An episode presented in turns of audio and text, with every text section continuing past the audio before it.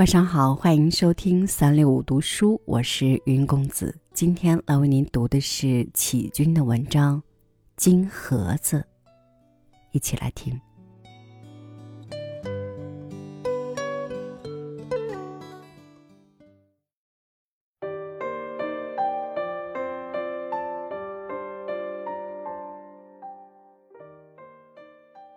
记得五岁的时候，我与长我三岁的哥哥。就开始收集各色各样的香烟片了。经过长久的努力，我们把《封神榜》香烟片几乎全部收齐了。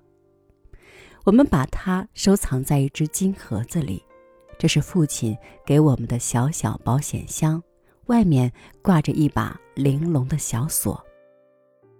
小钥匙就由我和哥哥保管。每当父亲工于闲坐时，我们就要捧出金盒子，放在父亲的膝上，把香烟片一张张取出来，要父亲仔仔细细给我们讲画面上纣王比干的故事。要不是严厉的老师频频促我们上课去，我们真不舍得离开父亲的膝下呢。有一次。父亲要出发打仗了，他拉了我俩的小手，问道：“孩子，爸爸要打仗去了，回来给你们带些什么玩意儿呢？”哥哥偏着头想了想，拍着手跳起来说：“我要大兵，我要丘巴老爷。”我却很不高兴的摇摇头说：“我才不要，他们是要杀人的呢。”父亲摸摸我的头，笑了。可是当他回来时，果然带了一百大兵来了。他们一个个都雄赳赳的，穿着军装，背着长枪。幸得他们都是烂泥做的，只有一寸长短，或立或卧，或跑或仰，煞是好玩。父亲分给我们每人五十名带领，这玩意儿多么新鲜！我们就天天临阵作战。只因过于认真，双方的部队都互相损伤。一两星期以后，他们都折了臂、断了腿，残废的不堪再作战了。我们就把他们收容在金盒子里，做长期的休养。我八岁的那年，父亲退休了，他要带哥哥北上住些日子。叫母亲先带我南归故里。这突如其来的分别，真给我们兄妹十二分的不快。我们觉得难以割舍的，还有那唯一的金盒子与那整套的《封神榜》香烟片。他们究竟该托付给谁呢？两人经过一天的商议，还是哥哥慷慨地说：“金盒子还是交给你保管吧。”我到北平以后，爸爸一定会给我买许多玩意儿的。金盒子被我带回故乡，在故乡寂寞的岁月里，同志的心已渐渐感到孤独。幸得我已经慢慢了解《封神榜》香烟片背后的故事说明了。我又用烂泥巴把那些伤兵一个个修补起来。我写信告诉哥哥说：“金盒子是我寂寞中唯一的凉拌。”他的回信充满了同情与思念。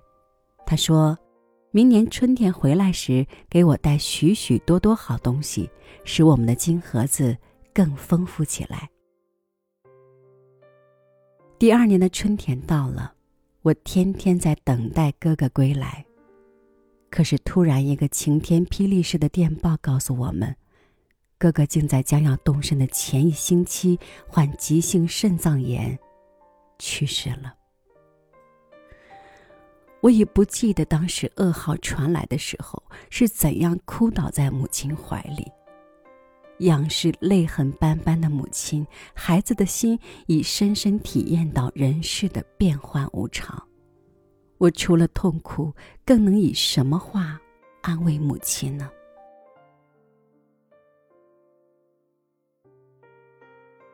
金盒子已不复是寂寞中的凉拌，而是逗人伤感的东西了。我纵有一千一万个美丽的金盒子，也抵不过一位亲爱的哥哥。我虽是个不满十岁的孩子，却懂得不在母亲面前提起哥哥，只自己暗中流泪。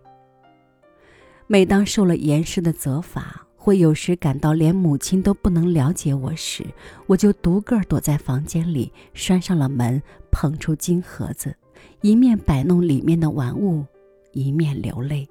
觉得满心的忧伤委屈，只有他们才真能为我分担。父亲安顿了哥哥的灵柩以后，带着一颗惨痛的心归来了。我默默地靠在父亲的膝前，他颤抖的手抚着我，早已呜咽不能成声了。三四天后，他才取出一个小纸包，说。这是你哥哥在病中用包药粉的红纸做成的许多小信封，一直放在袋里，原预备自己带给你的。现在，你拿去好好保存着吧。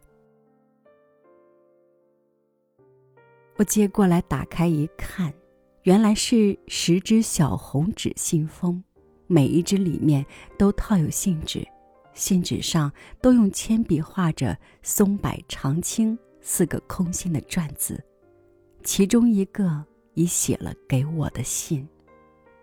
他写着：“妹妹，我病了不能回来，你快与妈妈来吧。我真寂寞，真想念妈妈与你呀。”那一晚上，整整哭到夜深。第二天就小心翼翼的把小信封收藏在金盒子里。这就是他留给我唯一值得纪念的宝物了。三年后，母亲因不堪家中的寂寞，领了一个族里的小弟弟。他是个十二分聪明的孩子，父母亲都非常爱他，给他买了许多玩具。我也把我与哥哥幼年的玩具都给了他，却始终藏过了这只。小金盒子，再也不舍得给他。有一次被他发现了，他跳着叫着一定要。母亲带着责备的口吻说：“这么大的人了，还与六岁的小弟弟争玩具呢。”我无可奈何，含着泪把金盒子让给小弟弟，却始终不忍将一段爱惜金盒子的心事向母亲吐露。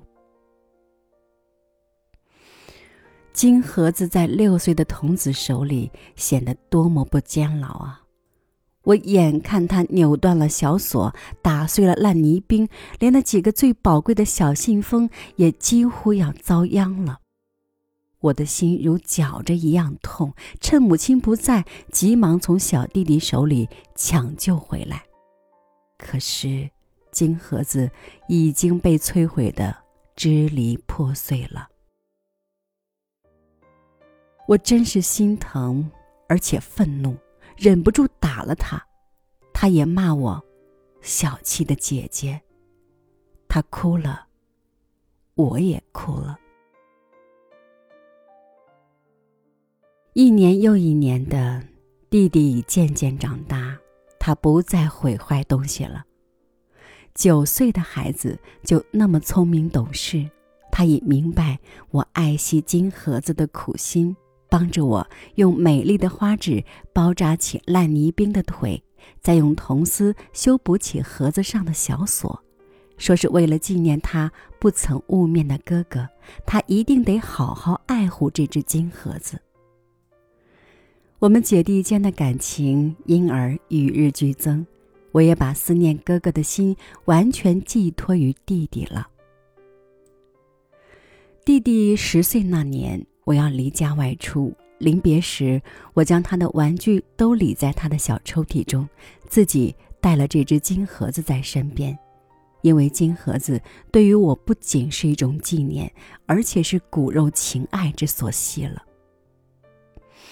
做客他乡，一连就是五年，小弟弟的来信是我唯一的安慰。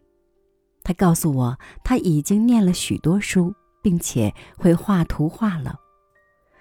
他又告诉我说自己的身体不好，时常咳嗽发烧，说每当病在床上时，是多么寂寞，多么盼我回家，坐在他身边，给他讲香烟片上《封神榜》的故事。可是因为暂时交通不便。又为了求学不能请假，我竟一直不曾回家看看他。恍惚，又是一场噩耗。一个电报告诉我，弟弟突患肠热病，只两天就不省人事。在一个凄凉的七月十五深夜，他去世了。在临死时，他忽然清醒起来，问姐姐可曾回家。